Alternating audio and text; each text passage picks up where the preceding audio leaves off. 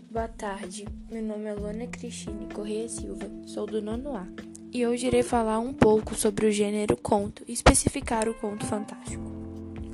O conto é uma narrativa bem breve que apresenta o um conflito e uma ação, apresenta um número de personagens bem restritivo. O conto fantástico é uma narrativa concisa, a partir de temas livres fantásticos que juntam o real e o ficcional, provocando uma sensação de estranhamento nos leitores, por apresentar a mistura no qual já foi dito entre o real e o ficcional. Os personagens estão associados a elementos sobrenaturais ou sem explicação. Como exemplo de escritores de contos fantásticos, temos Machado de Assis, Henrico Verecíssimo, Mário de Andrade, Maurílio Rubião e de contos infantis temos os irmãos Grimm. E como um exemplo de contos fantásticos, trouxe o conto Sombra, uma parábola. Agora irei ler o início do conto e depois o completá-lo.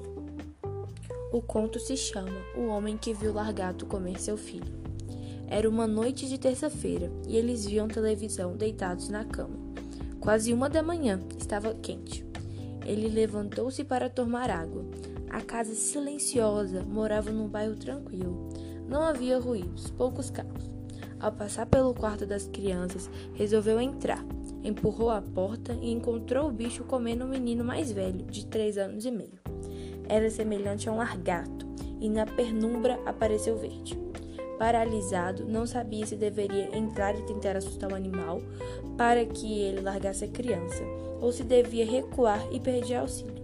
Ele não sabia a força do bicho, só adivinhava que devia ser monstruosamente forte, ao menos forte demais para ele, franzino funcionário e meio míope ainda por cima.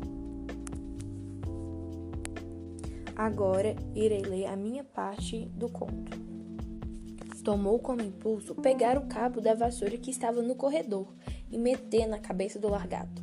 O homem não imaginava que esse largato era tão resistente e forte e que aquela pancada de vassoura não tiraria sua vida. Sendo assim, começou a gritar e pedir por ajuda.